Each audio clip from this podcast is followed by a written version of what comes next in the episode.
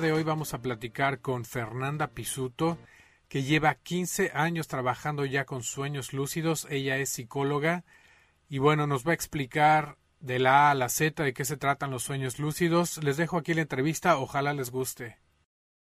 Hola Fer, ¿cómo estás? Hola, hola, ¿cómo estás Manuel? Bien, gracias. ¿Y tú? Muy emocionado de platicar contigo. Muchas gracias. Fer, platícame un poco de tu historia y qué fue lo que te llamó, qué fue lo que te llevó hacia, hacia los sueños lúcidos. Bueno, desde que estaba muy pequeña me sucedían como a veces ciertas cosas, ¿no? Que se consideran como pues raras. Y de ahí me empezó a llamar mucho la atención todo lo que eran los temas esotéricos. Entonces yo desde muy chiquita eh, vengo también de familia que habían estado en diferentes escuelas, ¿no? Masónicas, Rosacruces y varias cosas del estilo. Y yo desde muy chica empecé a buscar. Y llegué a una escuela que se llamaba este, Gnosis. Y ahorita en este momento de mi vida no comulgo con muchas cosas, pero ahí es donde me enseñaron que realmente los sueños lúcidos es como un desprendimiento al mundo astral y que normalmente vamos a ese mundo sin conciencia y que lo que tenía que hacer para poder despertar en ese mundo era tomar conciencia de mí misma en el aquí y en el ahora, en, esta, en la vigilia, para que después pudiera tomar conciencia en los sueños lúcidos, bueno, en los sueños, y volverse lúcidos. Eso es como yo empecé y a partir de ahí pues eh, he hecho muchas prácticas. Primero era, eh, luego te voy a platicar de las técnicas. Claro pero empecé a tener sueños lúcidos espontáneos con una técnica que, que, luego compartiré. Y también empecé después a practicar cómo entrar consciente de la vigilia al sueño. Wow. Entonces, oh, a partir de ahí mis experiencias se fueron mucho más grandes, mucho más interesantes, porque yo tenía el control. Yo decía, si yo quiero tener un sueño lúcido el martes, claro. yo tengo un sueño lúcido el martes. No tenía que esperar a que me sucediera o me aconteciera la situación, sino que yo podía tener el control. Y eso reflejó un gran, gran crecimiento en, en mi avance con esta carrera de sueños lúcidos. Me imagino. ¿Y cuánto tiempo te llevó el poder tomar ese control? Eh, mira, primero empecé con la técnica que te ayuda a tener sueños lúcidos espontáneos. Cuando me cansé de tener sueños lúcidos cada que querían suceder Ajá. y empecé a practicar la otra técnica, yo creo que en, en, perfeccionar esa técnica en la que puedes entrar perfectamente consciente de la vigilia del sueño, sí me tardé como unos tres años más o menos en perfeccionarla. Sí me tardé un poquito porque es, tienes que pasar por lo que es la parálisis del sueño, que es como, eh, en esta técnica específica, tienes que pasar por la parálisis del sueño y puedes ver cosas muy aterradoras y hay gente que pues no está dispuesta a pasar por eso. Y yo, la verdad a mí, o sea, simplemente el hecho de poder tener la posibilidad de tener un sueño lúcido, yo dije, ¿sabes qué? Voy a ir, voy a tener la experiencia, si es aterrador, lo que pasa algunas veces, si quieres ahorita te platico un poquito. Claro. Pero voy a lograrlo. Entonces fueron como tres años de perfeccionar la técnica. Bueno, vamos a describir un poco lo que son los sueños lúcidos. Claro. Bueno, un sueño lúcido es simple y sencillamente un sueño en el que estás consciente de que estás soñando. Eso es un sueño lúcido. Y la lucidez como tal es darse cuenta.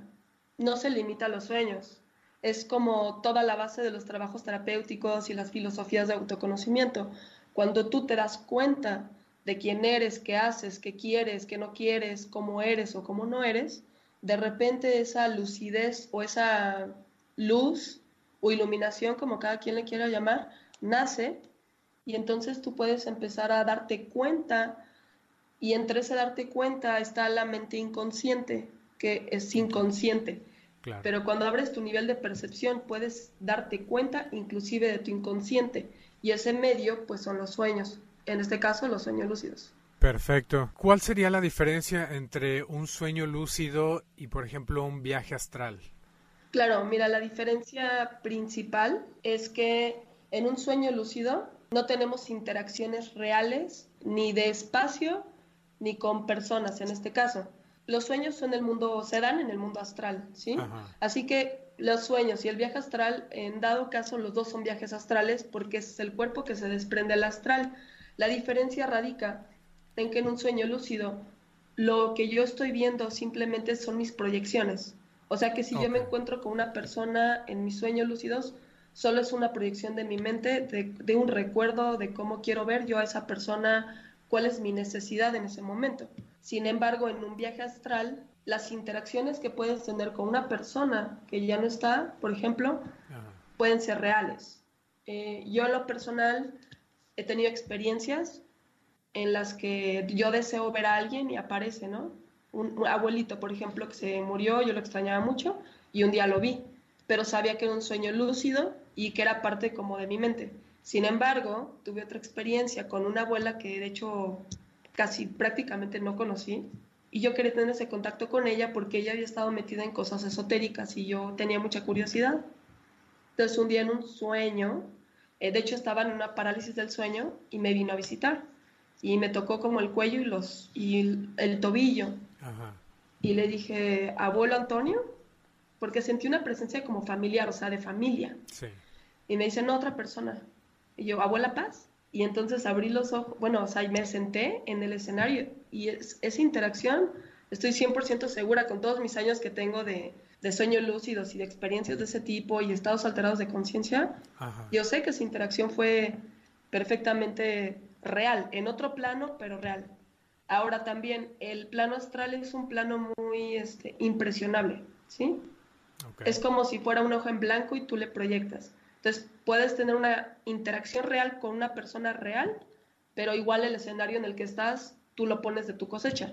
O la, ajá, o sea, no importa mucho el espacio en cuanto a, al tema de qué es físico y qué no es físico, se vuelve más sutil. Entonces, importa la interacción, no el espacio realmente en donde estás. Eso te podría comentar de cómo saber, ¿no? Si pusiéramos un ejemplo, sería como estar en un centro comercial, el sueño lúcido sería estar tú en tu local, tú haces y deshaces, lo transformas como quieras, y un Viaje astral sería abrir las puertas, salir, interactuar con la gente, entrar a otras tiendas, más o menos sería algo así. Sí, claro. O sea, en el, en el sueño lúcido tus interacciones son con tus propios contenidos inconscientes, ¿sí? Ok. En un viaje astral, los, los interacciones que tienes pueden ser con gente real, con gente que ya no está en este plano o con maestros de luz, ¿no? Hay veces que en los sueños lúcidos se te presentan maestros de luz y que te enseñan cosas. Y, la interacción es real, aunque el escenario sea como parte del sueño. Sí, yo tuve un sueño muy, muy interesante. De hecho, creo que, yo creo que es como de los más interesantes que he tenido, que yo veía un maestro que iba vestido de blanco y le decía, yo lo perseguía, ¿no? Le decía, maestro, espérame. Le digo, quiero saber la verdad. Yo sé que esto es un sueño y que lo que estoy viendo son mis proyecciones mentales yo quiero ver la verdad. Y entonces el maestro me dijo, me dijo, la verdad está frente a ti, no la ves. Y le hizo así. Cuando le hizo así, el escenario que yo estaba viendo se hizo como transparente y atrás de ese escenario había otro escenario que era con un cielo verde y unos como torres como obeliscos. Okay. De cuando terminó de hacerle así, ya no seguí viendo atrás. Y me dijo, todo el secreto está en la refracción de la luz. Y pum, me desperté. Y cuando me desperté, pues busqué, ¿no? busqué qué era refracción, bueno, o sea, sabía lo mínimo. Ajá. Entonces, pues a partir de ese sueño he entendido muchas cosas. Ok, excelente, excelente, suena muy interesante. La simbología que hay en los sueños, ¿me puedes hablar un poquito de eso? Por ejemplo, yo tuve un sueño, bueno, ya llevo tiempo ah, que quería dejar de fumar y una vez tuve un sueño donde un como tipo jaguar o chita quería llegar a mi boca y lo empujaba y regresaba, lo empujaba y regresaba. Y bueno, al otro día yo sé un poquito eso de, interpretación de sueños. Sé que los animales son hábitos, entonces, bueno, lo interpreté, en ese momento yo estaba luchando con, con dejar el cigarro, lo interpreté como que ese era el hábito que, que lo empujaba y regresaba, lo empujaba y regresaba. ¿Qué, ¿Qué otros símbolos hay? Pues mira, eso que comentas de tu sueño tiene todo el sentido, porque una, cuando un animalito se presenta, sobre todo un animalito salvaje, habla de nuestros instintos normalmente. Ahora, no todas las cosas significan lo mismo. Símbolos pueden significar cosas totalmente distintas para diferentes personas y además para la misma persona en diferentes etapas de su vida. No es lo mismo tener un sueño a los 10 que a los 20 que a los 30, aunque el símbolo sea lo mismo, no representa lo mismo. Entonces, en este caso, tu sueño sí era precisamente eso, ¿no? El instinto. Tú querías fumar, pero la otra parte, que te decía, no, ya no fumes, estaba, había una lucha interna. Ahora, ¿qué símbolos hay? Pues el inconsciente está lleno de todos los símbolos del mundo. De hecho, el lenguaje de la mente inconsciente o este, es totalmente simbólico. Por eso en nuestros sueños no hay como, si te das cuenta, no son tantas las conversaciones, sino más las interacciones, las situaciones que se van dando, la dinámica entre los símbolos. Un ejemplo que te podría poner y que lo hablaba con una entrevista también, este, me decían, por ejemplo, ¿cómo podría representar que hay muchas cosas que te salen de tu control en la vida, ¿no? Me decía una persona, bueno, es que yo soñé que cayó un chorro de agua y que yo quería como contenerlo, que yo quería agarrarlo, pero el agua se me iba entre las manos y eso me causaba mucha angustia. Bueno, pues precisamente no es como una explicación gráfica de lo que te está pasando en tu vida. Todo lo que soñamos tiene un sentido, tiene una lógica, aunque a veces creemos que no, porque en ese nivel no hay como tanto pasado, presente y futuro, todo se junta.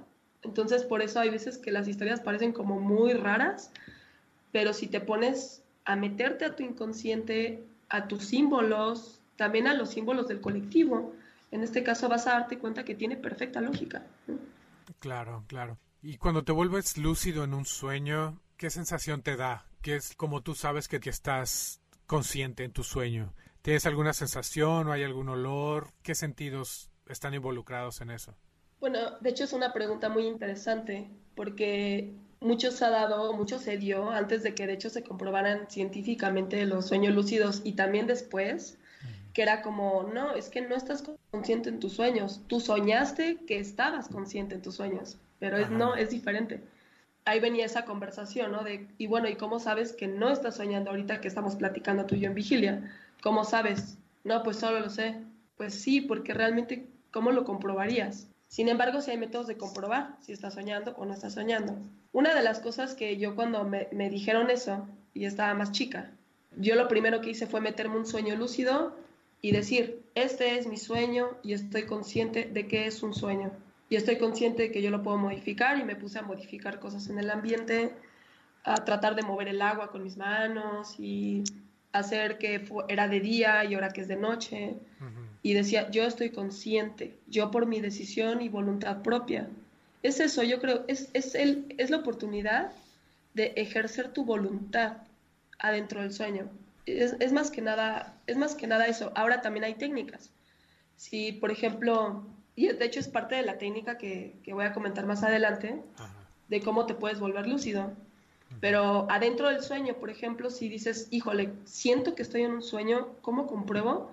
Te tapas la nariz, tratas de respirar. Si estás en vigilia, no vas a respirar porque tienes la nariz tapada. Si estás en un sueño, sí vas a respirar. Punto. Oh, perfecto. Así. Oh, muy bien. ¿Y cómo fue que lo comprobaron científicamente? ¿Qué experimento hicieron? Ah, pues fue muy interesante. De hecho, fue en los años 60. El doctor Steven Laberge. Él empezó a apasionarse por los sueños lúcidos porque tuvo una experiencia en el que estaba como escalando una montaña, creo que el K2, algo así, y iba como en short y camiseta, ¿no? Y dice que de pronto en medio como de la escalada se vio a sí mismo vestido de esa manera y dijo, esto no tiene ningún sentido, yo no subiría nunca a la montaña así, esto debe de ser un sueño. Y se puso a volar y esa fue, me parece que su primera experiencia de sueño lúcido y a partir de ahí se, se impresionó y se apasionó por el tema de la conciencia. Me parece que él era un neurofisiólogo. Entonces, eh, como que se obsesionó en tratar de comprobar eso. Y el experimento que se usó fue que había una persona, estaban estudiando, ¿no? Y se dieron con el electromiograma, que es la cosa que mide los movimientos musculares, y la, los electrodos que también miden los movimientos de los ojos. Cuando se despertó el chico, bueno, vieron que tenía un patrón de movimientos oculares diferente, ¿sí? Raro. Y cuando se despertó le preguntaron, ¿qué estabas viendo? ¿Qué estaba pasando? Porque hay un patrón. Dice, es que yo estaba viendo una partida de, de ping-pong. Y entonces su movimiento ocular era así, porque realmente los movimientos oculares que nosotros tenemos durante el sueño es lo que estamos viendo, como en vigilia, todo el tiempo nuestros ojos se están moviendo. Así lograron hacer la correlación. Entonces, entrenaron a sujetos para que se volvieran lúcidos y adentro del sueño les pedían que hicieran ciertas secuencias de movimientos oculares rápidos, secuencias que no podían ser aleatorias, aleatorias. Y entonces de esa manera, con muchos, muchos participantes, pudieron comprobar de manera científica, de hecho hay muchos artículos científicos al respecto, de que podían realmente enviarse señales desde adentro del sueño hacia afuera. De esa manera se comprobó. Ok, y entonces podemos mover los ojos cuando estamos dormidos, pero nuestro cuerpo secreta una sustancia para que no actuemos nuestros sueños, ¿correcto? Correcto, sí. Entonces cuando te vuelves consciente, todo continúa igual. Sigues sin poder mover tu cuerpo más que los ojos, ¿ok? Solo estás consciente en tu sueño y solo lo estás actuando en el otro plano, ¿correcto? Correcto. Sí, de hecho eso que comentas de que el cuerpo secreta una sustancia es lo que ocasiona la parálisis del sueño, que es precisamente para que para que no estés interpretando lo que estás haciendo en tu sueño, porque si estás durmiendo en la cama, pues te puedes pegar con la pared, o, lo que le pasa, no sé, a la gente que, no sé, sonámbulos, ¿no? O algo así. Ajá. Pero bueno, creo que eso es otra cosa, porque ellos sí saben por dónde van caminando y así, pero no sé si te ha pasado a ti que estás soñando que estás como jugando fútbol o básquetbol, lo que sea, y se activan los músculos de, de, ese que estás haciendo y entonces sientes como un espasmo de, ay, hasta te despierta. Ajá. La parálisis es para eso, precisamente. Y bueno, ahorita que hablabas de lo que le llaman en México que se te sube el muerto. Exacto. a ver, platícame un poco de eso. Claro. Mira, la parálisis del sueño, como tú bien dices, es un fenómeno natural y necesario. Sin embargo, cuando estamos haciendo precisamente la práctica de entrar conscientes de la vigilia al sueño, llega un momento en el que pasas por esa parte que estás como en el limbo ah. entre el sueño y la vigilia. Entonces pasas por ahí y entonces en esa parte, cuando te das cuenta que ya no te puedes mover, aunque sigues consciente y consciente del entorno, empieza a entrar un, pánico. Porque naturalmente, si, si estoy despierto y no me puedo mover, es porque algo muy malo debe estar pasando. Solo es una interpretación de la mente. Sin embargo, gracias a esa interpretación, tu mente empieza a sacar los archivos de todos tus miedos, ¿sí? De todas las películas de terror que has visto, todas las series, las personas que, queridas que se han muerto en tu vida, de los accidentes tuyos o de los accidentes propios, de todas las cosas que nos causan miedo, que nos causan angustia, que nos causan dolor, se abren los archivos, las emociones, ¿sí? Porque tienes miedo y eso activa todo lo demás. Y luego esos, esas emociones toman formas de todo lo que tú tengas en tu biblioteca mental toma forma de eso. Y entonces escuchas muchas cosas como que sombras vienen y te, y te, y te agarran. A mí en lo personal, este, pues que me susurran al oído, que me tocan la puerta, que hay, este, una de las cosas que siempre más me ha pasado es como, como una persona que llega y, y empieza como a mover mis brazos, mover mis piernas, una vez me bajó de la cama, me dio mucho miedo. Oh, wow. Mucho, mucho miedo. Eh, últimamente, que estaba así como medio pasando por una situación, este, estaba yo haciendo una práctica precisamente, y una cosa como Gollum, como el del Señor de los Anillos, pero era una mujer, se me subió a la cama y me, se me puso, como yo estaba boca abajo, se me puso encima, me agarró los, las manos, obviamente no las físicas, si alguien entrara y me ve en mi cuarto, yo estoy dormida normal. Pero la lucha era en mi pues cuerpo astral, ¿no? Entonces llega y me agarra las manos, me tapa la boca y me dice que le dé alimento. Y yo no tengo alimento, ¿no? O sea, y ya yo como que aguantando, aguantando, aguantando, porque después de que pasa la parálisis ya entras al sueño normal, pero sí, sí da sustos.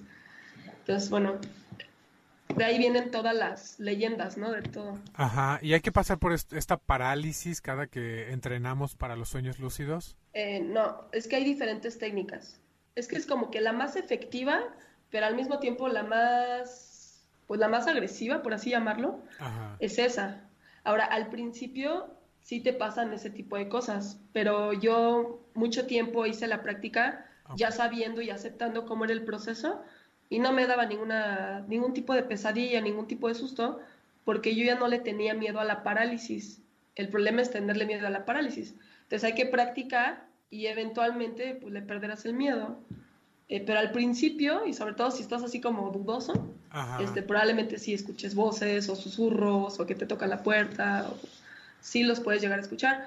También es muy importante asegurarse de que cuando vas a hacer una práctica de sueño lúcido, no estés súper angustiado, no estés enojado, no estés así, porque es como un mal viaje, ¿sí? La parálisis. Entonces, si tú te preparas y estás en paz y pones tu incienso y tu velita y te concentras y meditas, es muy, muy probable que en la parálisis del sueño a lo mejor veas otra cosa. Eh, como estás en paz, no abres los archivos del miedo y puedes ver cualquier otra cosa. A lo mejor hasta algo bonito ves, ¿no? Ok, entonces es importante tener una intención, ¿no? Prepararse con una intención enfocarte ahí para, ¿no? Como cualquier viaje astral, ¿no? Te, enfocas nada más a lo, lo que vas para no, no desviarte. Las técnicas. Vamos a ver, descríbeme las técnicas que hay para lograr los sueños lúcidos. Claro, mira, hay dos principales técnicas, como desde la parte científica. Claro. Sí, hay, hay muchas, desde la parte, por ejemplo, del budismo, enfocada a los sueños y así. Yo sinceramente yo no aprendí ni practico con esas técnicas, porque yo estudié psicología, entonces mi acercamiento a los sueños lúcidos fue como a través de los artículos científicos y, este, y yo me acerqué así. Entonces, de esas técnicas, mm, la verdad no tengo mucho conocimiento, pero te puedo decir que hay básicamente tres. De hecho, bueno, dos principales y otra que es como con ayuda de un aparato. Te voy a hablar primero de la primera, que es el MILT, que es Mnemonic Induced, Induced Dreams, Lucid Dreams, que es como sueños lúcidos inducidos utilizando la memoria, que es crear un condicionamiento mental. ¿sí?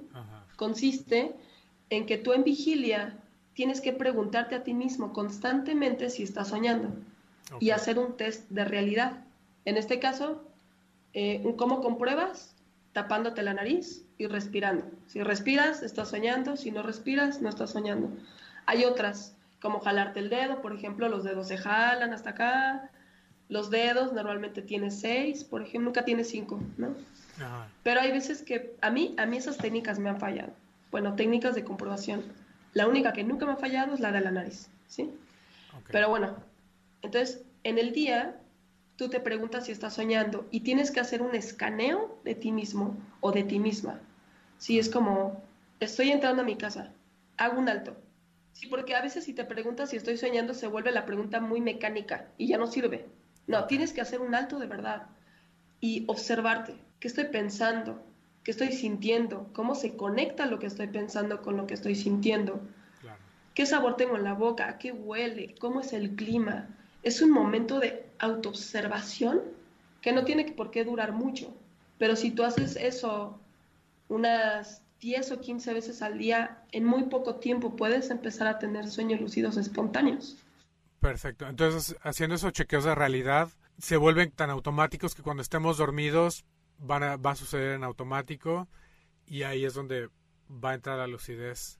Ok, entiendo, entiendo. ¿Y cuál es la otra técnica? Bueno, nada más para agregar que los primeros años de, de, sueños lúcidos que yo tuve, o sea, como la mitad, llevo como 15 años, los primeros 7 años, solo fueron sueños espontáneos con esa técnica que te estoy comentando. O sea, que es súper efectiva y además es realmente conectado con tu vida porque ya dijimos que la lucidez es darse cuenta. ¿Cómo esperas darte cuenta de que estás soñando en un sueño si ni siquiera te das cuenta de que estás soñando perdido en tu mente, en fantasías del futuro o del pasado, en, el, en la vigilia? ¿Sí? Entonces es darse cuenta aquí para poder darte cuenta allá. Es algo mucho más profundo que solo tener un sueño lúcido, ¿no?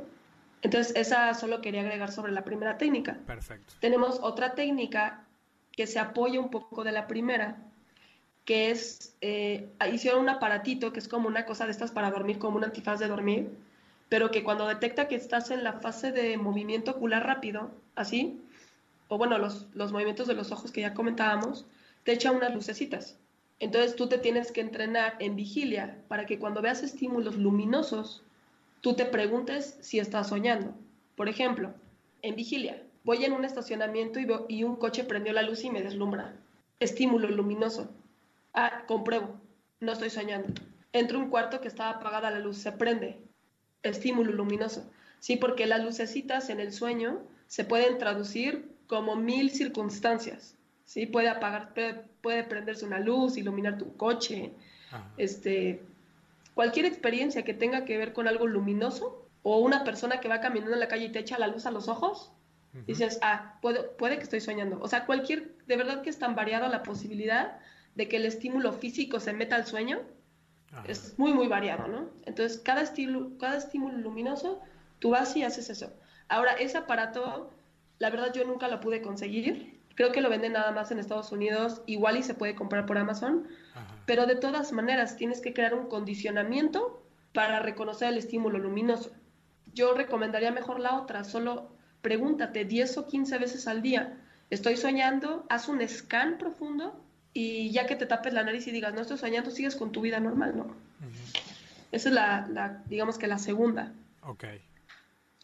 La tercera técnica es muy eficaz, pero tienes que tener primero la experiencia de haber tenido un sueño lúcido antes, ¿sí? Porque es como el clutch de los coches. No le puedes explicar a alguien cómo se siente estar lúcido o cómo reconocer la lucidez.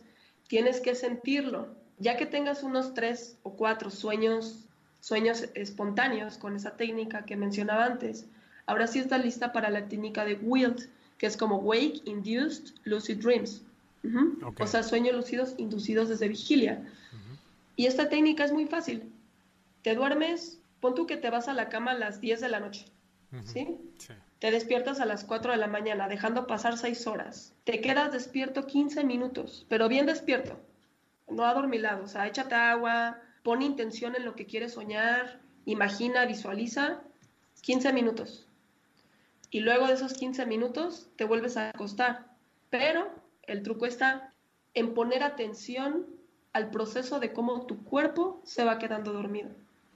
Cuando tú pones esa atención, es, es, muy apasionante porque, bueno, ves que el cuerpo ya no, se, ya no se mueve, te entra la parálisis del sueño y entonces empiezas a entrar a los sueños. Yo tuve una experiencia muy bonita de cómo iba entrando un sueño y el sueño era como transparente, no sólido, como si fuera una, una imagen, como un holograma y conforme iba entrando al sueño, con la, solo observándome en el proceso, eh, veía como todo se iba haciendo sólido. Entonces me agaché a la calle y hice, y el pavimento era tan pavimento como este pavimento que hay aquí afuera, ¿no? Oh, Entonces fue muy interesante. Esa es la tercera técnica. Perfecto.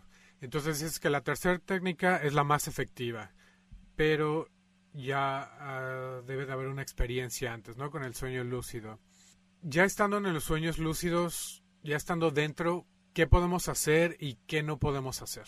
Mira, las posibilidades son infinitas. Ah, yo la verdad me caracterizo por hacer todo. Sí, yo desde muy chica no tuve ese como problema con el tema de la moralidad y siempre estuve peleada desde adolescente, ¿no? Que, ay, no, la religión no me gusta, no me parece. Ahorita no estoy peleada, solo lo acepto, lo respeto y yo vivo lo mío, ¿no? Claro. Pero no, no estoy de acuerdo con esto, yo voy a vivir mi vida y siempre fui muy así. Entonces en mis sueños, precisamente, pues hacía de todo, ¿no?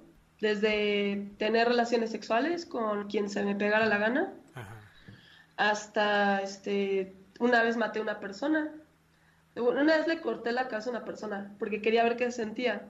La verdad nada más le hice como así y se le cayó. O sea, no fue así como que una, algo real, ¿no? Otra vez, en otro sueño, estaba yo así, había una persona que me caía muy gorda, de la familia, ¿no? De una ex familia, por ahí. Este, y yo traía un cuchillo y dije, es un sueño, o sea, ¿por qué no experimentar? Pero el sueño era tan real que dije, no, ¿y qué tal si no estoy soñando? ¿no? Porque también hay niveles de lucidez y ahorita te voy a platicar de eso. Y muchas cosas así. También eh, experiencias muy interesantes como ocupar los espejos como portales, por ejemplo. Ajá decir, visualizar, quiero estar en este lugar y te metes un espejo y sales, a veces no sales a donde quieres, sales a un lugar completamente diferente, pero eso los hace interesantes, porque no los puedes controlar de todo, o sea, estás consciente, pero es el inconsciente, es el señor inconsciente, no lo vas a ir a controlar así nada más porque sí. Tú puedes visualizar y así, pero es mucho, es muy, muy fuerte. ¿Qué más? Viajar como en el tiempo, ¿no? Por así decirlo, sabiendo que es tu proyección. Pero yo me fui a ver a mis abuelos jóvenes, por ejemplo. Eh, encontrarte con personas que, que, no has visto. Por ejemplo, yo tuve como esta parte de comento de con mi, con mi abuelito. que no la había visto y yo tenía muchas ganas de darle un abrazo desde que ya llevaba muerto como cinco años. Decía, es que lo extraño, lo extraño. Y un día en un sueño lúcido lo encontré y le di un abrazo, pero así bien, bien padre. Y esas ganas como de dar un abrazo, o sea, como que dije, ya, ya se lo di. Entonces te sirve para resolver cosas. Yo diría que la aplicación más importante, aunque puedes, si tú me dices ahorita una cosa que tú piensas que no se puede hacer un sueño lúcido, te digo no, todo se puede. O sea, todo, porque está en tu imaginación. Todo lo puedes hacer. Pero la aplicación como más útil, pues son las aplicaciones terapéuticas para mejorar tu propia vida. ¿Y cómo mejoras tu vida? Dándote cuenta con el autoconocimiento, ¿no? Entonces, he tenido interacciones conmigo misma, ¿no? De platicar, sí, oye, ¿qué opinas de esto? un abrazo conmigo misma, ¿no? Con mi niña interior. Una vez un, una experiencia en donde era yo, me cargué y en mis brazos esa niña que era yo se hizo un bebé.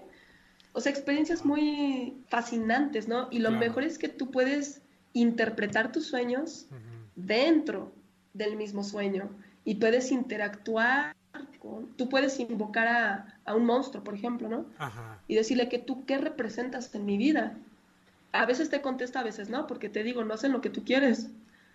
Entonces, muy, muy interesante.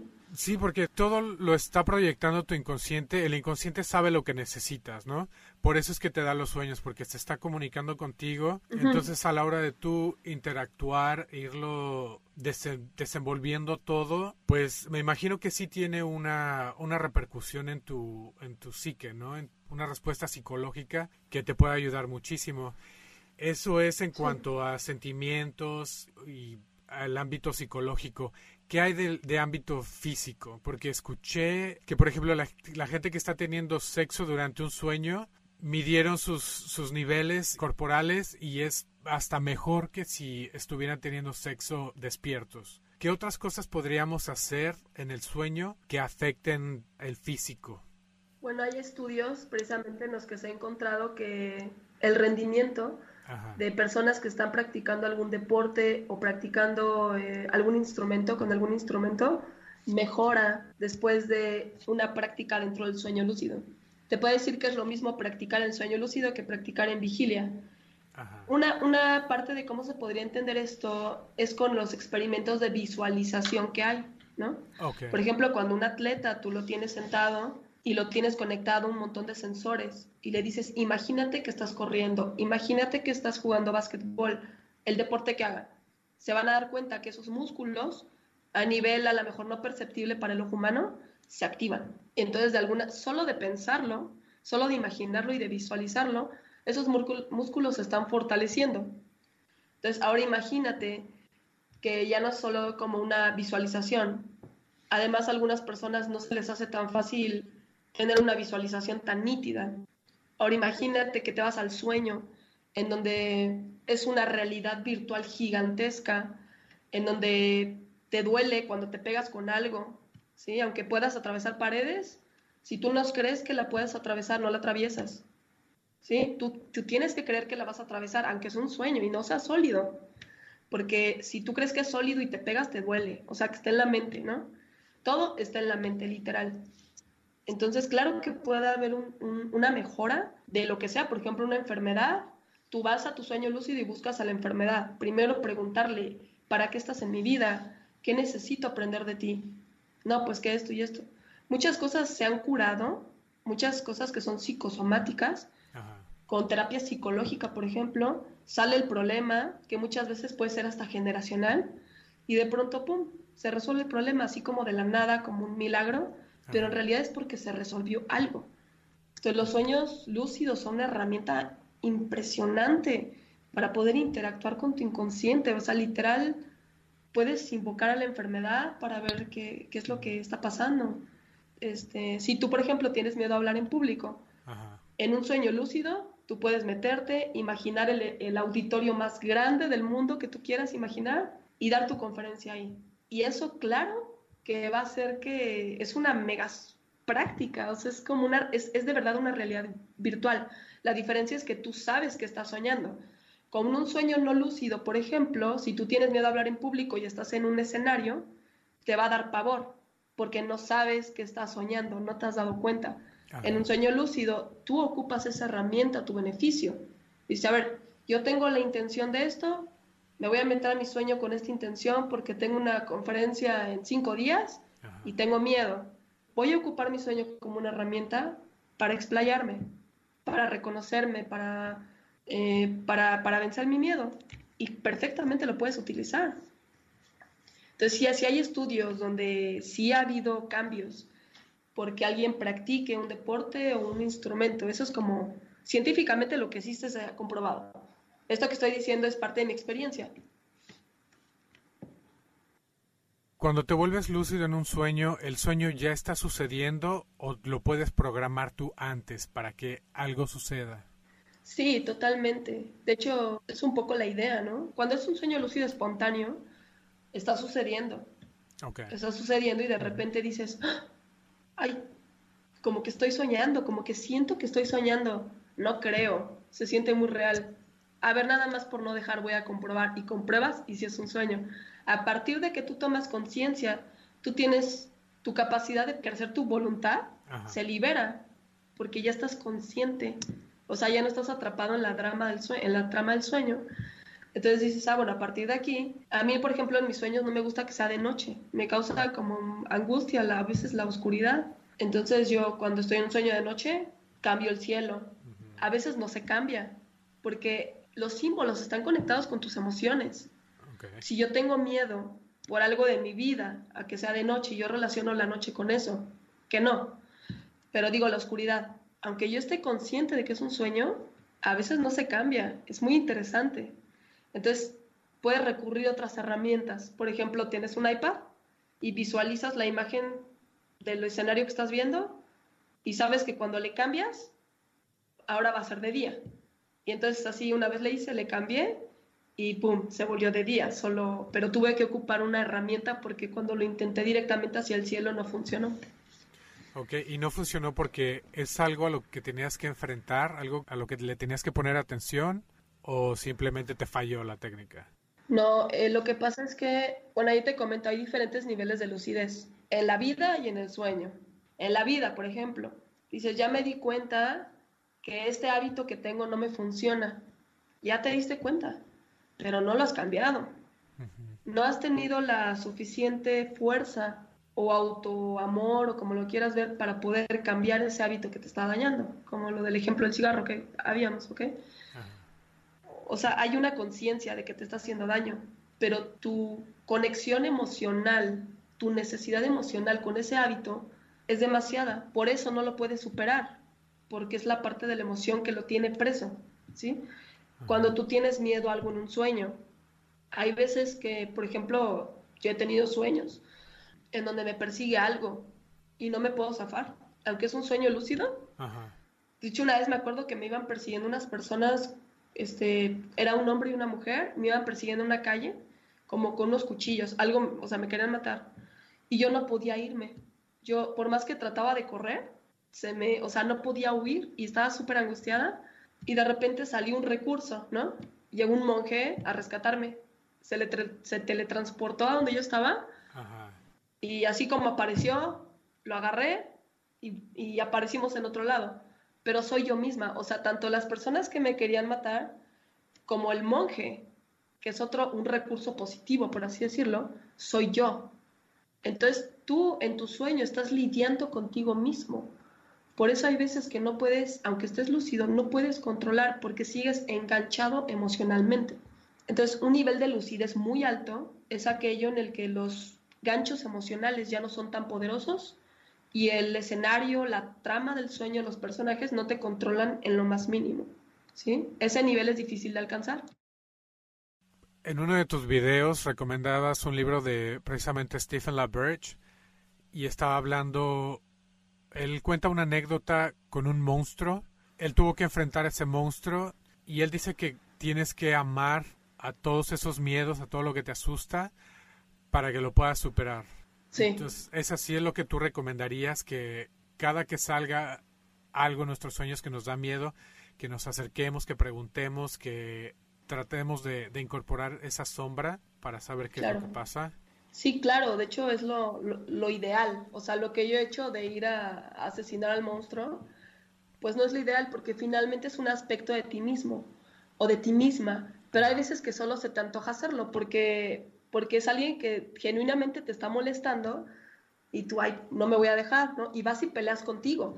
De hecho, en un sueño que tuve, que fue muy, muy interesante, lo tuve ya hace como cinco años, estaba como en una casa oscura ¿no? Y estaba yo como flotando para salir por una ventana. Tenía un miedo, así sentí un miedo atrás de mí. Y dije, no, es que me voy, o sea, tengo mucho miedo. Es lúcido y lo que quieras, pero no, ya me voy de aquí. Entonces ya me iba a ir y dije, no, este es mi sueño, yo no me tengo por qué ir a ningún lado. Y en eso volteé a qué había detrás de mí y era yo. Oh, wow. era yo misma. Entonces pues simplemente con verme de que era yo, pues obviamente nació como la conciencia al darse cuenta y ya no me acuerdo, creo que desperté, ¿no? Pero sí fue así como, soy yo, o sea, todas esas cosas de las que huyes y tienes miedo o quieres como, o sea, quitártelas de encima con violencia eres tú. Si tú puedes, eh, porque hay veces que no se puede, o sea, hay, hay problemas o cosas muy profundas que hay veces que no estás listo para amarlas, porque es un proceso terapéutico, porque es un proceso de vida. Entonces, si no estás listo en ese momento, pues, pues vete a otro lugar. Si ya estás listo genuinamente para amarlo, sin miedo, lo amas y ese monstruo se puede transmutar definitivamente en algo hermoso. Pero si tú vas con miedo, pretendiendo como que, como que no, no, no, me voy a hacer el valiente y le voy a dar amor, probablemente te aplaste y no pase nada, probablemente despiertes o probablemente aparezcas de la nada en otro lado, o sea, no pasa nada. Y eso es lo que yo trato de decirle a las personas, que no tengan miedo de experimentar nada, ¿sí? O sea, si tú vas y haces algo muy loco en tu sueño, muy, muy loco, por más loco, estás experimentando. Y a la vida venimos a experimentar, a eso venimos. Entonces estás experimentando y si tienes sueños lúcidos es una bendición porque es un campo de experiencias gigantesca en el que no interviene ni los juicios, ni la moral, ni nada. Bueno, sí interviene porque están ahí metidos, ¿no? En el inconsciente. Pero tú conscientemente puedes decir, hoy me doy el permiso de vivir sin prejuicios y vas y vives tu experiencia. Y te levantas, padre, la viví. ¿Sí? Entonces, muy, muy interesante toda la gente sueña, es solo que no lo recuerdan. Los únicos que no sueñan son personas con psicosis, esquizofrenia o algún desorden psicológico grave, ¿correcto? Bueno, muchas de las personas que no se acuerdan de sus sueños es porque no les dan la importancia a acordarse de ellos. Los sueños, con los sueños todo es cuestión de intención. Y de hecho en la vida, nada más que no se ve tan claro.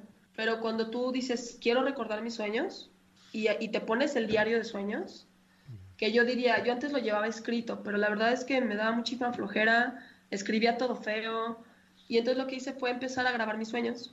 Por ejemplo, yo en mi, celular tengo sueños A, por ejemplo, tengo como ocho sueños de A, ¿no? A, la fecha, sueño lúcido, o sea, la categoría, porque también he grabado no lúcidos, y el título, siempre deben de tener un título los sueños, porque eso te va, te va ayudando, te va acordando. Y te vas a dar cuenta después de tener muchos sueños y recordar tus sueños que hay cosas que se van repitiendo, ¿sí? Cosas como recurrentes. Y también eso es una súper herramienta para darte cuenta de que estás soñando. Entonces, hay, cada vez que veo mucho la misma casa, bueno, cada vez que esté en esa casa voy a preguntarme si estoy soñando. Eventualmente en el sueño lo vas a hacer. Es una ayuda. Sobre el tema que comentas de la gente con psicosis, la verdad no estoy enterada al respecto pero sí sé que los monjes muy avanzados ya no sueñan. ¿Por qué? Porque los sueños es una proyección del inconsciente y necesitamos proyectar cosas porque no las podemos asimilar. Como no lo puedo ver adentro, lo tengo que ver afuera para poderlo asimilar, comprender, procesar. Como un monje, o sea, de esos monjes ya muy avanzados, que ya no tienen esa necesidad de proyectar, entonces se dice que ellos ya no sueñan, que están en una especie de, en un estado todo blanco, o sea, ya no ven árboles, ya no ven gente, ya no ven la trama de la vida, del sueño. Ellos solo ven, es que no sé qué vean, sinceramente no he tenido esa experiencia, pero he leído, ¿no? Ajá. Entonces, bueno, ellos y tal vez los, los- las personas con psicosis, pero la verdad, no sé. ¿Qué te imaginas que sea a dónde vamos? Ya que digamos que nos volvemos monjes, ¿cuál es el propósito de, de todo este juego de vivir y soñar? Pues yo te diría el darse cuenta que estamos en una clase de simulación, ¿sí? Así como en los sueños, de repente estás, no sé, el ejemplo que puse, ¿no? De una persona que está dando una conferencia y que está toda asustada porque tiene pánico escénico. Ajá. Está sufriendo, genuinamente está sufriendo, porque piensa o sien- siente que lo que está pasando es verdad. No hay diferencia. Él está sufriendo, angustiado, sudando, hasta se despierta agitado. ¿Qué pasa? ¿Cómo deja de sufrir? Dándose cuenta que estaba en una simulación. Y así, se dio cuenta y, ay, ¿por qué estoy sufriendo? Si esto es una simulación, no tiene ningún sentido mi sufrimiento. Eso es un poco la iluminación. Es el darse cuenta de que el sufrimiento no tiene sentido porque estamos en una especie de simulación para experimentar, nada más para darnos cuenta de que somos como almas o conciencias, como depende de la definición, Ajá. pero somos conciencias viniendo a experimentar cosas. Te das cuenta de eso y dices, ay, pues ya no tengo por qué sufrir. Y pum, así, de la nada. Eso es muy sencillo, el tema de, por ejemplo, de la iluminación. Pero todo el mundo lo ve como, ay, es que tienes que irte a no sé dónde. No, no, no, es darte cuenta. Y los sueños lúcidos te aportan, pero muchísima herramienta y muchísimo conocimiento, experiencias, para darte cuenta finalmente, ¿no? Entonces vamos subiendo escalón por escalón la escalera de, de la iluminación, ¿no? No es nada más un salto hasta arriba, es paso a paso. Sí, de hecho son, o sea, personas que ya tienen como mucho como autoconocimiento, puede ser de esta vida o de otras vidas, como cada quien lo quiera como ver, Ajá. Y que de repente es como, ya tienes todo el conocimiento, ¿no? Y no sé si te ha pasado, ¿no? Que tienes, por ejemplo, estás estudiando algo y no lo logras conectar, las piezas. De repente te vas a dormir y amaneces con la solución. Dices, bueno, ¿por qué? Es porque precisamente tú ya tenías todas las piezas. Solo faltaba un eureka, un, un momento de para que todo se conectara. Y eso es en el inconsciente. O sea, tú le avientas información al inconsciente y él solito se hace bolas y lo procesa y lo procesa. Y lo que estudiaste, así de cuenta, hace dos meses, de repente ya se procesó y se juntó con lo que estudiaste hoy y nace el, nace el, oh, el momento de iluminación.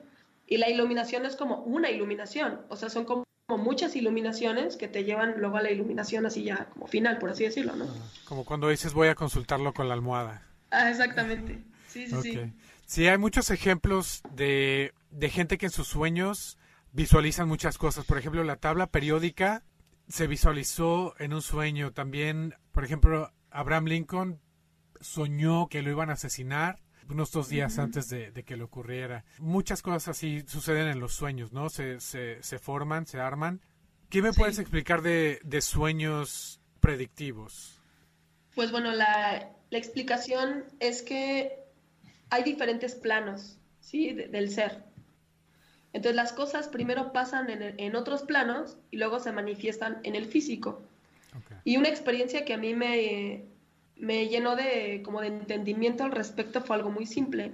Estaba yo en un este, festejando un, este, un 15 de septiembre aquí en México y tenía yo una de esas como cositas que las prendes, dejas que salga la chispa y se acaba la chispa y las avientas y ya no explotan. Pero había agarrado así como 20, 25 de esas, ¿no? Y shh, ya. Pero agarré una y cuando le prendí estaba haciendo las chispitas dije, no, me da mala espina. Ajá. Y lo aventé y explotó. Puede ser algo como muy sencillo. Sin embargo, a partir de ahí se me generaron como muchas dudas, muchas reflexiones. Yo supe, genuinamente, que esa cosa iba a explotar. ¿Cómo pude tener acceso a esa información? Y la conclusión a la que llegué es, es que ya había pasado.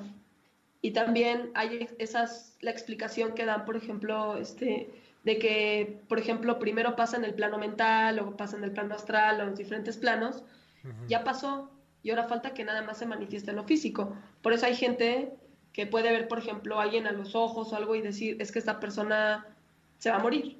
Ajá. ¿Cómo sabes? No, pues es que lo vi, lo sentí. Pero ¿cómo si no ha pasado? Bueno, es que en cierto nivel ya pasó. solo no se ha manifestado. Ahora, este, también en el, en el plano como de la mente y contemplando la mente como el espíritu, no solo la mente racional, sino como la mente creativa y poderosa, una vez que pasan las cosas ahí, de repente se manifiestan en lo físico. Ah, o sea, son diferentes niveles, diferentes niveles del ser, y entonces pasan las cosas y de repente lo viste. ¿Y cómo puedes tener acceso a esa información?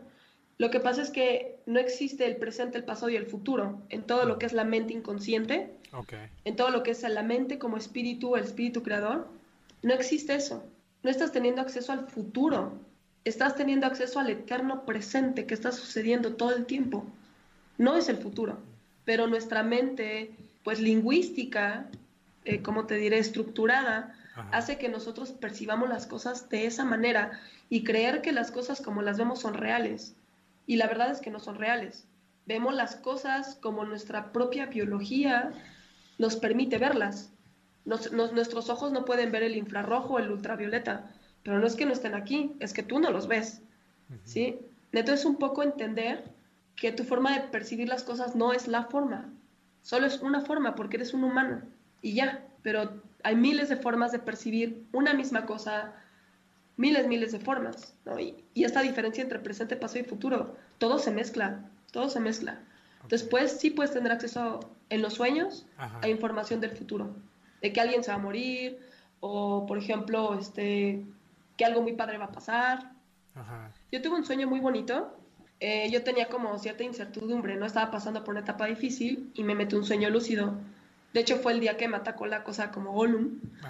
Y ya dentro del sueño, que fue un sueño muy armónico, por cierto, pregunté al sueño, le digo, es que quiero saber cómo me va a ir.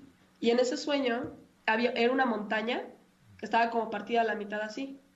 Y tenía como fositas de agua, de esas como alberquitas naturales que se hacen. Y había en la parte de abajo, había cinco o seis elefantes peleándose, pero así agarrándose, con la trompa y así. Y, eran como siete escalones precisamente. Entonces el primer escalón era un desastre, eran los elefantes peleándose. Pero en todos los demás escalones era pura agua bonita, pura agua cristalina, plantas colgantes, flores, el día estaba hermoso. Y entonces la interpretación fue muy obvia. Sí, me va a ir bien. Estoy pasando por un momento difícil, pero me va a ir muy bien y lo platiqué a otras personas y la interpretación es muy obvia. Y me dijeron lo mismo, no, pues es que estás pasando la mal ahorita, pero te ven muy bien. Y sí, precisamente después de un tiempo empecé a encontrar un trabajo, tú, bueno, sabrás, y precisamente es algo que me gusta. A mí estoy aprendiendo ahorita ya, perfeccionando mi lectura de tarot, estoy perfeccionando mi lectura del, también de, de aura, y muchas cosas que para mí es como que tenía como que pagar para poder estar en contacto con eso, ahora me pagan por estar en contacto con eso que amo. Entonces sí se cumplió, por así decirlo. ¿Y sabemos cuánto duran los sueños? O sea, el, tiempo, si los medimos, cuánto duran los sueños, porque hay veces que tenemos un sueño y no sé, para mí puede durar muchísimo. Fui, eh, iba manejando de aquí hasta Egipto y de Egipto volé a Brasil, hice, me tardé dos semanas. Pero ¿cuánto realmente duran los sueños? ¿Sabemos? Sí, bueno, hay estudios en donde se hace correlación entre lo que tú percibes en vigilia y lo que percibes en sueños. De hecho, yo participé en uno en el Instituto de Psiquiatría de, del Distrito Federal. Precisamente el experimentaba la percepción del tiempo dentro de los sueños.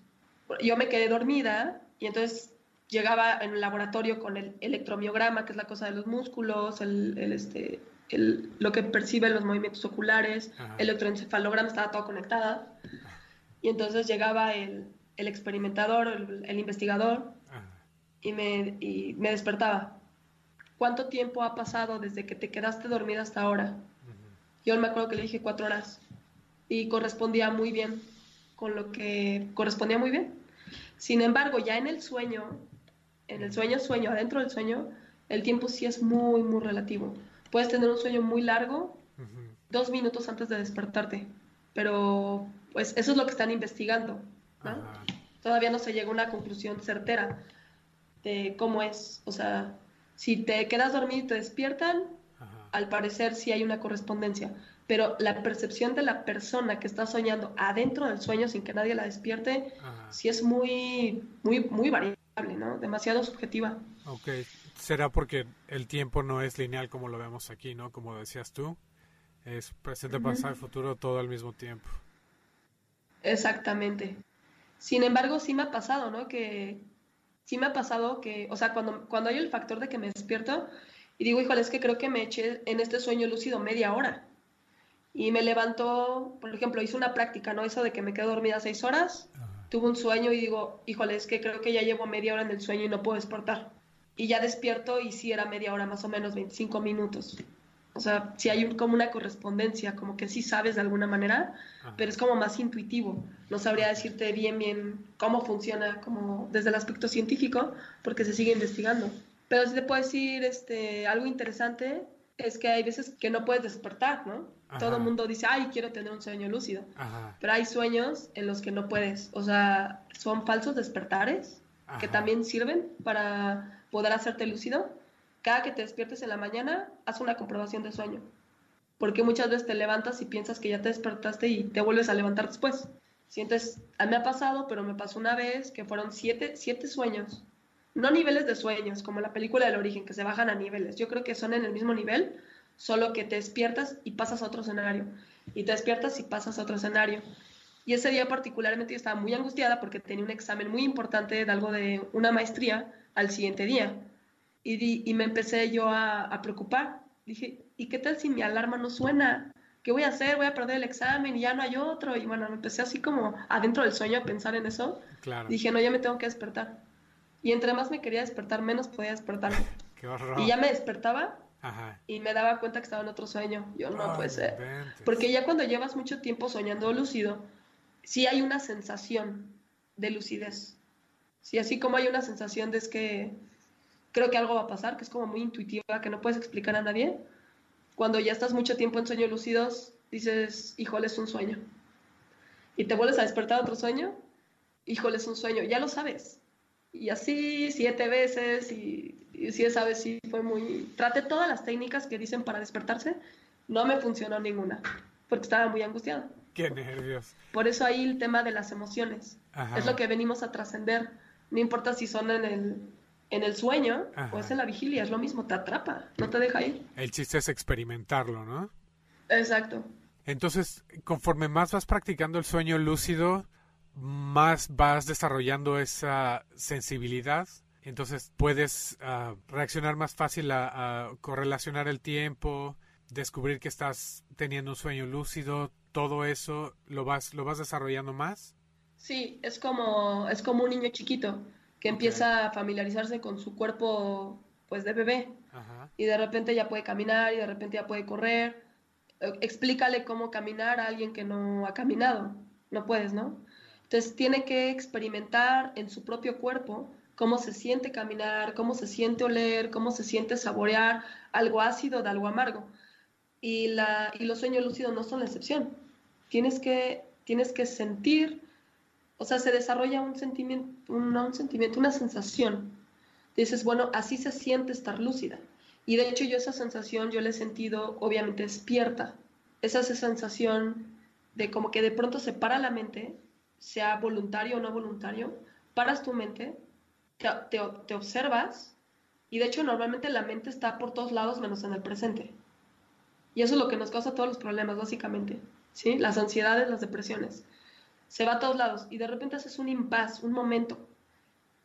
Y hasta respiras. Si quieres después experimentalo tú, experimentenlo ustedes. Ajá. Respiras y es como... Ah, porque venías cargando una tonelada aquí de cosas que ni siquiera están pasando realmente aquí. Solo es tu imaginación, pero no te das cuenta. Entonces así es en los sueños, te das cuenta. Es mágico, es el darse cuenta, es el eureka, ¿no? Y cuando tienes un sueño muy intenso, ¿has notado algún desgaste físico en la mañana? ¿Te levantas y te sientes más cansada de cuando te fuiste a dormir? Sí, me ha pasado varias veces. De hecho, cuando estoy muy cansada, yo no hago prácticas de sueño lúcido, porque eh, por ejemplo, ese sueño o otros sueños, como sobre todo muy intensos y muy largos, porque la lucidez la puedes prolongar. Si tú, si tú ves que el escenario se empieza como a desvanecer, se empieza como a ajá, borroso, como que no tan sólido. Tú puedes ocupar tu sentido del tacto para tocar las superficies. Te concentras, te concentras en las superficies y aterrizas y el sueño se vuelve a ser sólido y nítido. ¿Por qué pasa esto? Porque la mente se desconcentra y se va a cualquier otro lado. Cuando ocupas tu sentido de tacto, que de hecho es una técnica que también se utiliza para ataques de ansiedad, es como, a ver, regresa, tu imaginación, de donde, sea que estés, regresa, haz contacto con la tierra, con el aquí y el ahora. Y en este momento, objetivamente, te das cuenta que no está pasando nada y que todo lo que te preocupa y la crisis de ansiedad que tienes es porque está en tu mente.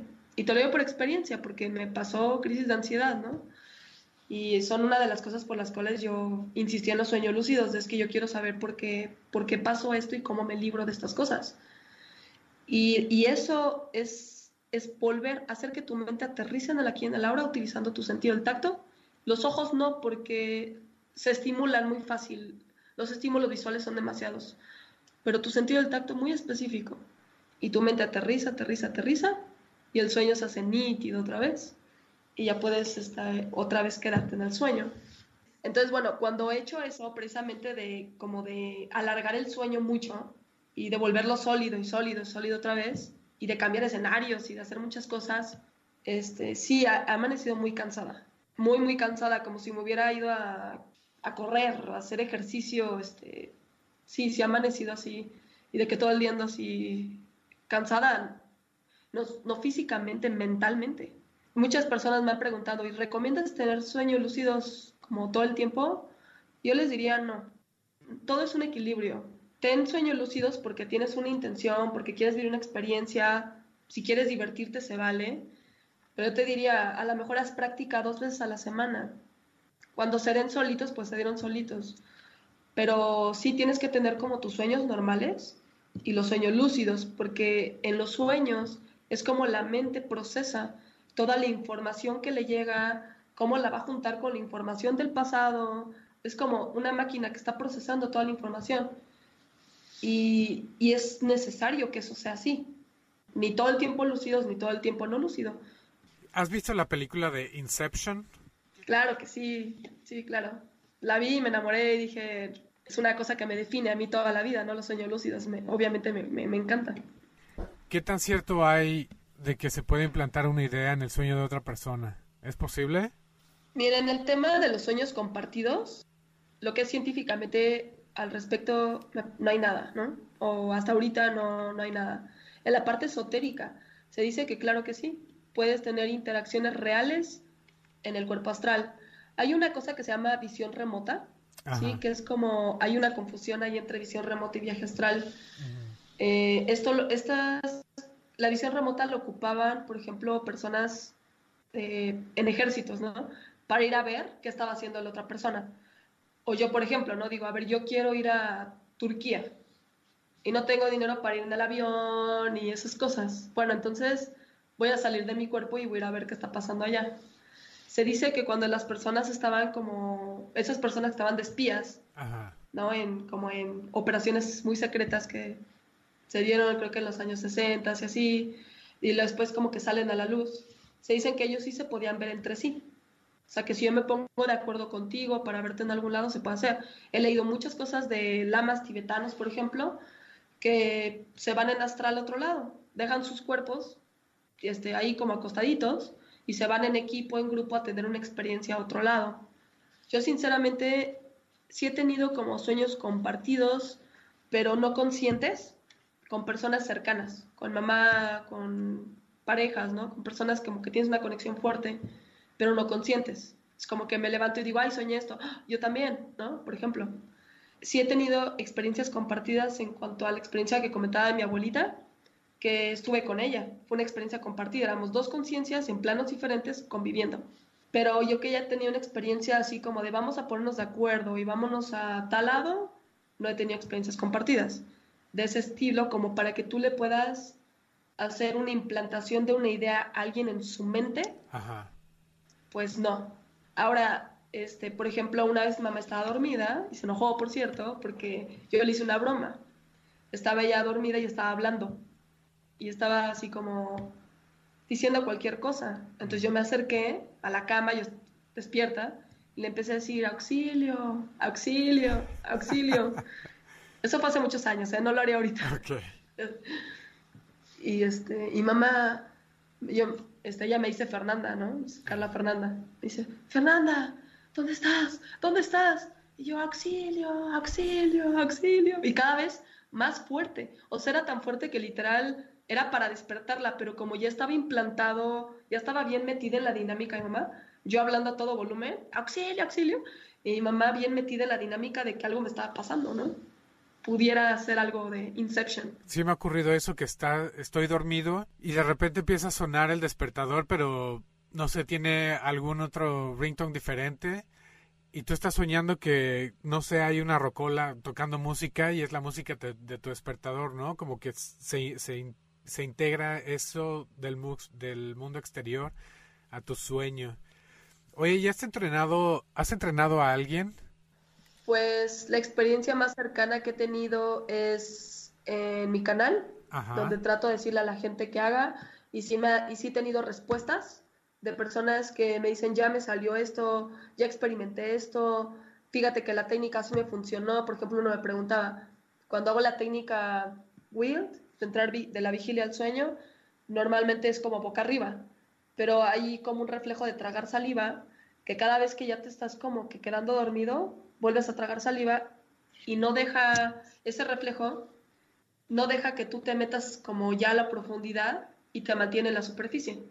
Entonces, pues volteate de lado, por ejemplo. Es más fácil quedarse dormido, ¿sí? Pero volteate de lado y trata de hacerlo así. Y ese problema de la saliva no sucede cuando estás volteado de lado, por ejemplo. Me han dicho que les ha funcionado, que no. Varios, varias personas. Un entrenamiento de uno a uno, pues con mamá, por ejemplo, ¿no? De hecho, yo en mi canal lo empecé porque no sentía como empatía con nadie a mi alrededor. O sea, yo ahorita estoy trabajando en este tipo de cosas, que el tarot, sí, pero antes estaba en una agencia de viajes, ¿no? En algo, pues, X. Y no tenía esa empatía con nadie. A todas las personas que yo les platicaba era así como, pues, qué padre tus fantasías, pero pues como no las comparto, pues mejor cambiemos de tema porque no te entiendo. Y entonces yo me sentía como muy frustrada. Dije, es que no puedo compartir esto con nadie más que con mamá. Y ella me entiende porque ha tenido sueños lúcidos, pero no tantos, ¿no? Entonces yo dije, no, yo tengo que buscar este, poder convivir con alguien que sí me entienda, que sí yo pueda no sentirme sola, ¿no? Entonces por eso, por eso empecé. Y mis interacciones con personas han sido así. Una vez traté de como...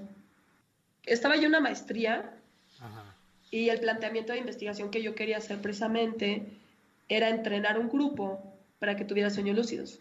Sin embargo, es complicado porque les puedes dar las técnicas, les puedes dar todas las herramientas, pero en qué tiempo cada persona va a poder tener un sueño lúcido es muy variable. Recuerda que estamos lidiando con el inconsciente, ¿sí? Por más que te programes, por más que esto, no, te, no le puedo yo garantizar a un grupo. Todos van a tener un sueño lúcido a las tres semanas de curso. No. Les puedo dar. De hecho, una vez yo fui a un taller de algo de Carlos Castañeda. De cómo inducir sueños, del arte de ensoñar. La verdad es que yo no vi que nadie tuviera un sueño lúcido en el, en el, en ese, este, en ese periodo. Les decían cómo visualizar y cómo poner tu intención, tu intención y cómo hacer técnicas, familiarizarte con los, con los símbolos, por ejemplo. Pero así que dijeran, hoy por pagar este curso vas a tener un sueño lúcido. ¿Hoy? No, nadie lo hace. ¿Tenemos algún bloqueo? ¿Sientes que hay algo que, que no nos deje avanzar en, hacia los sueños lúcidos? Pues sería como, desde el punto de vista psicológico, sería nuestra propia resistencia a darnos cuenta, porque los sueños pueden ser muy confrontativos. Y si eres una persona que en vigilia eh, no te das clavados hacia tu interior, aceptando la buena o no tan buena persona que puedes llegar a ser, te aceptas con, tus, con tu capacidad de amar, con tu capacidad de odiar, con tu capacidad de, de, venganza, con tu capacidad de todo Tienes que, tienes que ser una persona que estés dispuesto o dispuesta a ver la oscuridad en ti, para que ese, como que las puertas del inconsciente se te abran. Porque si vienes con prejuicios de que, ay, soy malo, soy bueno, no, o sea, eres lo que eres y tienes que aceptarte. Y es lo que yo les comento en los sueños. yo por eso, la verdad, comparto sueños que inclusive algunos son como muy fuertes. Este, como que si los escucha alguien que tiene un prejuicio muy, muy fuerte, algo así, pues se van a sacar de onda. Pero yo digo, ¿sabes qué? Es que yo comento esto porque es mi experiencia. Yo no le quito, yo no le pongo, yo solo reporto. Esto me pasó y esto lo quiero compartir con ustedes y les quiero decir que, que lo que tengan que vivir, vívanlo. O sea, claro. y conozca, conócete a ti mismo, conócete a ti misma. Y no te puedes conocer a ti misma si tienes miedo de encontrarte con que no eres tan buena persona siempre. Dejarlo ir, no eres tan buena persona siempre, acéptalo, ya no hay problema. todos tenemos nuestras fallas. Y tú siendo psicóloga, ¿cómo ves la diferencia entre una terapia con sueños lúcidos y una terapia psicológica convencional? Los sueños lúcidos son una herramienta muy poderosa para llegar al inconsciente e interactuar directamente con el inconsciente. Una terapia psicológica con un buen psicólogo puede ser mucha, de mucha ayuda. Una terapia psicológica avanzada en sueños lúcidos puede ser también de mucha ayuda. O sea, los sueños lúcidos son una herramienta. Como mi mamá es como la persona con la que más he hablado, ella también es psicóloga, criminóloga, experta en adicciones, tiene un montón así de años trabajando con pacientes. Yo le comentaba a ella el otro día, le digo, es que quiero hacer un trabajo terapéutico con respecto a un trastorno alimenticio que yo he venido como que cargando toda mi vida, ¿no? Y a mí me gusta mucho lo dulce. Entonces hay un dulce de leche, como tipo Nutella, ¿sí? que a mí me gusta mucho. Entonces me dijo, este, me dijo, mamá, encuéntrate con el, con el dulce de leche en el sueño y habla con él. Y, vamos a hacer varias fases del proceso terapéutico y a ver cómo sale. ¿sí? Entonces fue así como, ah, bueno, primer sueño, ¿qué hago? Busca algo, busca el dulce de leche. A ver cómo se representa, invócalo. Se puede representar como una persona, se puede representar como un animal salvaje, como lo del cigarro que no podías dejar, se puede representar como lo que quiera porque es el inconsciente, es el señor inconsciente, señora inconsciente. O sea, no lo controlas tanto como tú, tú quieres o tú piensas, ¿no? Entonces en ese sueño yo me metí y busqué al dulce de leche y me encontré una, una cubeta llena, ¿no? Y me la comí toda. Y después fui a la palapa de casa de mis abuelos. Yo sueño mucho con esa casa porque yo quería mucho a mis abuelos. Y llegué y había un bote de, esa cosa, ¿no? De la mesa. Y yo le decía, es que, es que ya no, ya no quiero, ya no quiero seguir como con este problema. Y el bote del, el, dulce de leche me contestaba telepáticamente, no te voy a dejar ir. Me contestó. Oh, no movió su boquita, no tenía boca. Solo simplemente un, yo lancé un pensamiento, un pensamiento llegó de vuelta. No te voy a dejar ir. Y hasta la fecha sigo lidiando, la verdad, con eso. o sea que no me ha dejado ir. Ajá. Entonces sí, muy, muy interesante. ¿Y crees que tenga, ahorita hablando de la comida, crees que tenga algo que ver la nutrición que nos beneficie para desarrollar los sueños lúcidos o que nos afecte? Pues se habla mucho como de la glándula pineal, ¿no? O del, bueno, del, toda esta cosa del tercer ojo, Ajá. de que hay algunos alimentos que calcifican la glándula pineal okay. y de que no te permiten abrir ese tipo de extrapercepción.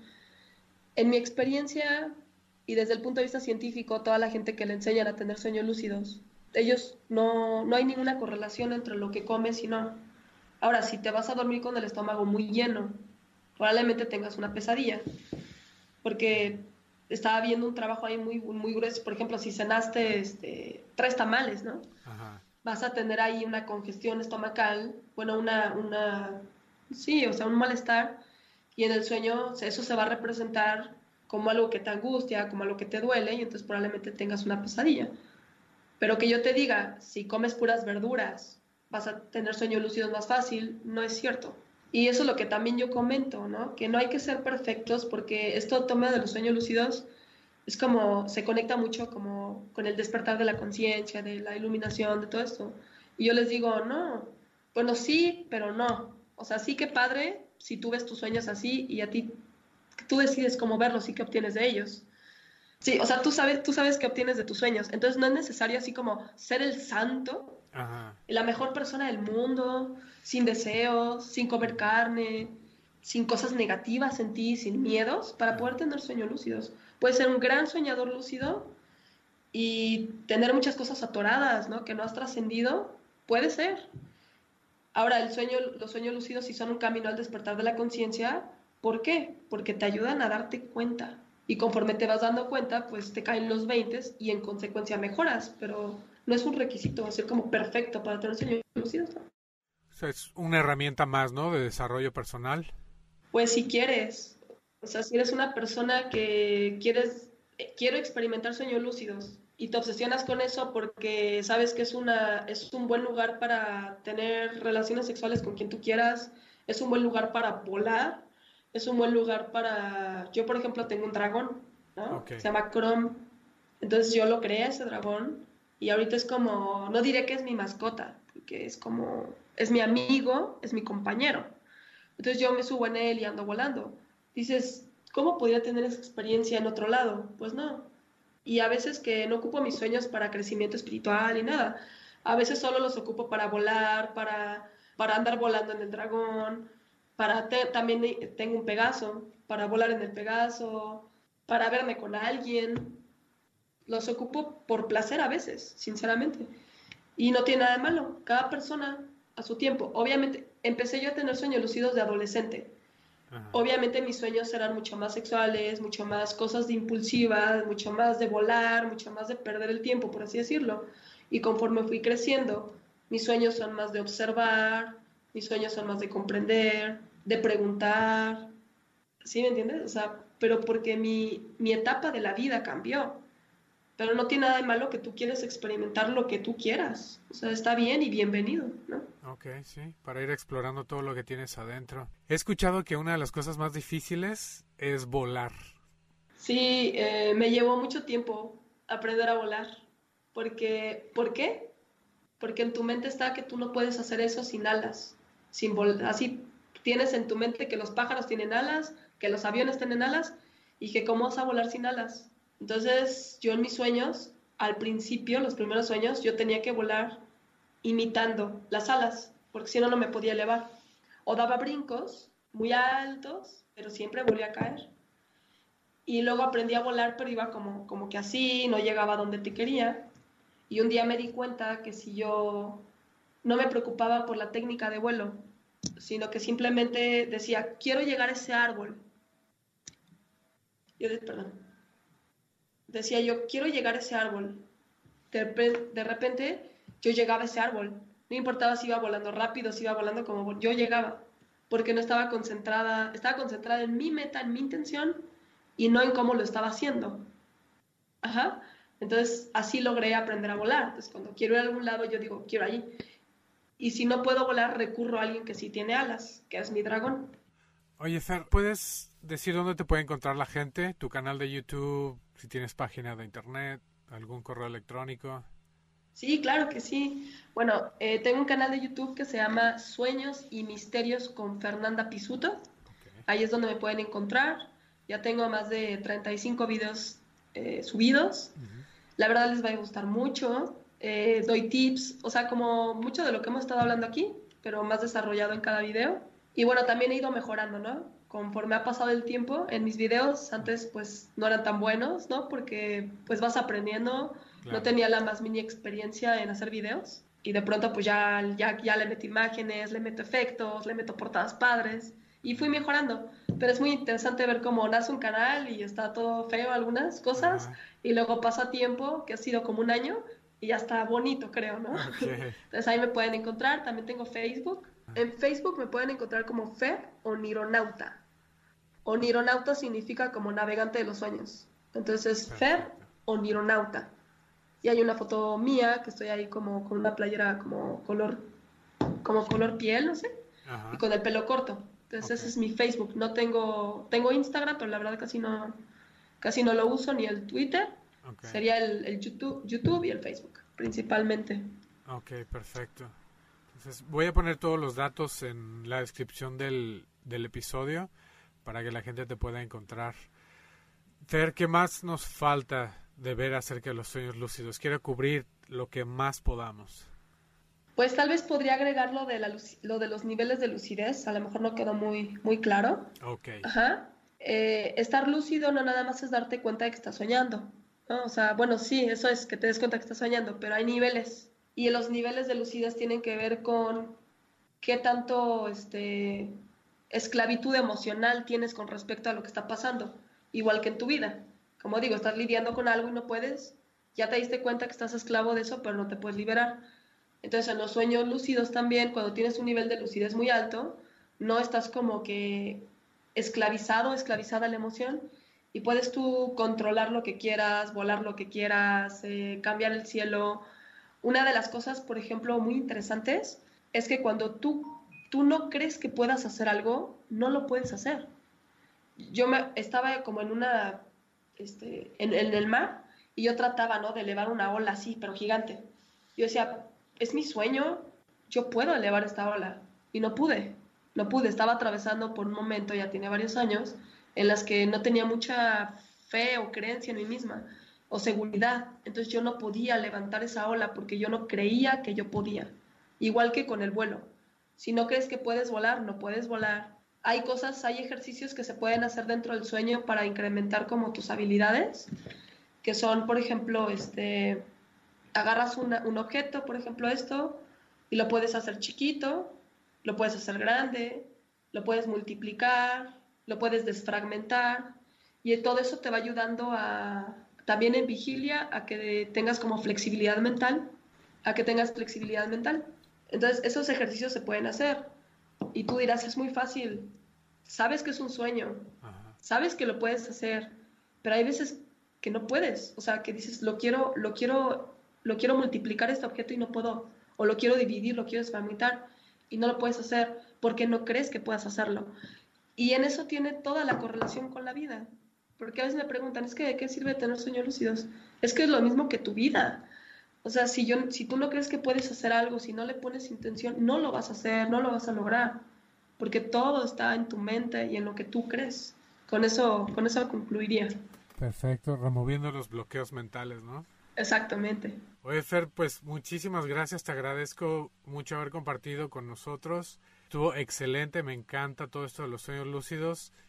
Yo creo que mañana mismo me pongo a ver todos tus videos. Ya vi algunos, me encantan. Ojalá la gente se dé la oportunidad de checarlos y, es, y empezar a practicar. Ya te platicaré cómo me va.